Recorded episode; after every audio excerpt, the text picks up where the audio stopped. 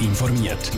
Das Radio Top Magazin mit Hintergrund, Meinungen und Einschätzungen mit dem Pascal Schläpfer. Wie reagieren Behörden auf den ersten Coronavirus-Fall im Kanton Thurgau? Und wie findet Wähler ihren passenden Kandidat für die Wahlen in Grossenrat Thurgau? Das sind zwei von den Themen im Top informiert. Der Tag ist gekommen. Auch im Kanton Thurgau hat sich eine Person mit dem Coronavirus angesteckt. Es ist der erste Fall überhaupt im Kanton Thurgau. Wie Behörden mit dem ersten Fall umgehen, im Beitrag von Sabrina Zwicker. In der Schweiz leiden aktuell 217 Personen am Coronavirus.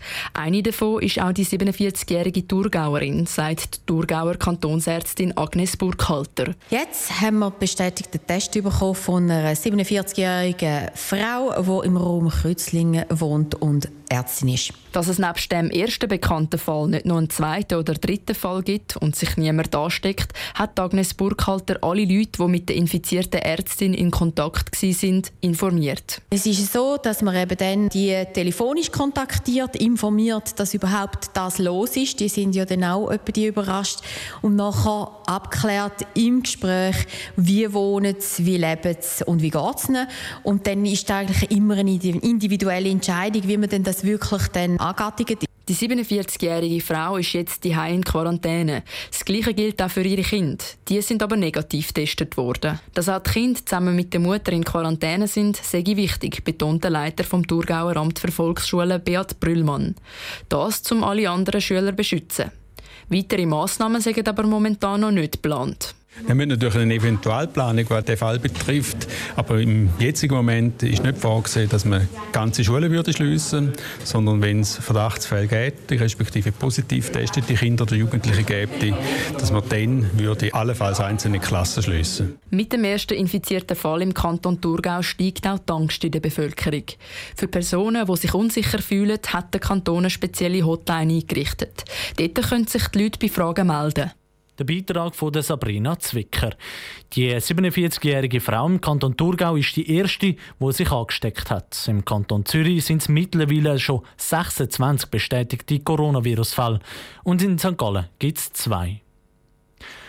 Das Coronavirus macht auch vor dem Nachtleben keinen Halt. Besucher von verschiedenen Clubs, Konzerten und Veranstaltungen müssen künftig ihre persönlichen Daten hinterlassen, wenn sie zum Beispiel Konstanz beischwingen das soll helfen, in einem Fall von einer Ansteckung mit dem Coronavirus Leute zu finden. Die Vanessa Solinger ist der Frage nachgegangen, wie sicher die Personalien bei den Veranstaltern sind. Dass der Bund Veranstaltungen mit über 1000 Gästen untersagt, ist nichts Neues.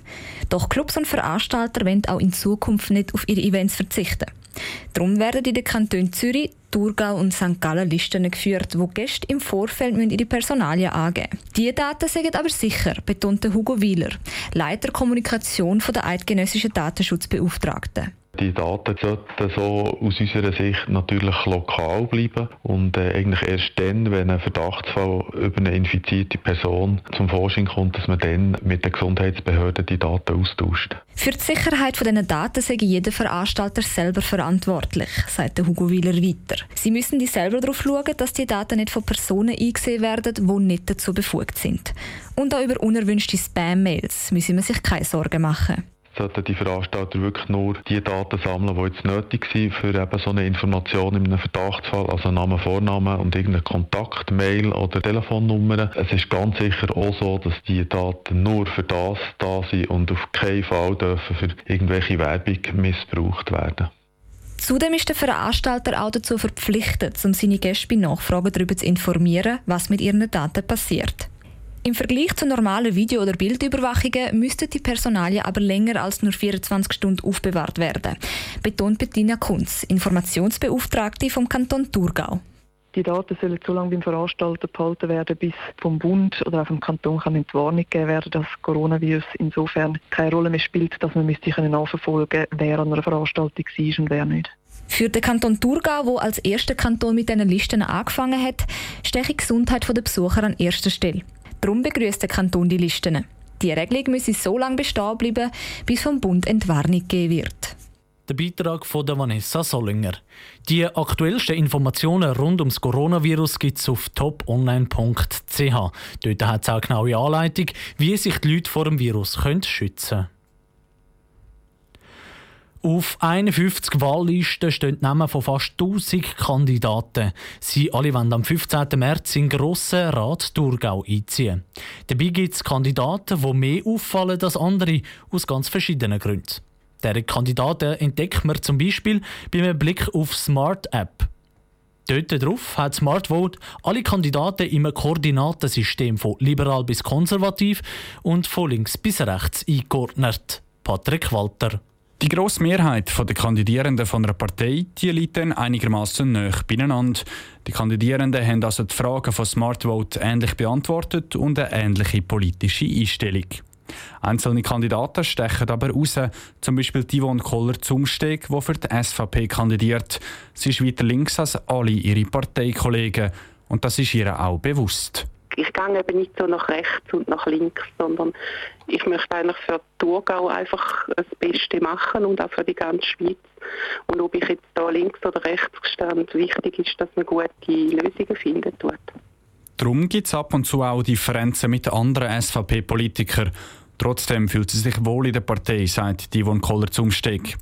In der Partei wohlfühlen, das tut sich auch die SP-Kandidatin Cemile Fettay. Sie ist im Vergleich zu den meisten von ihren Parteikollegen deutlich weiter rechts.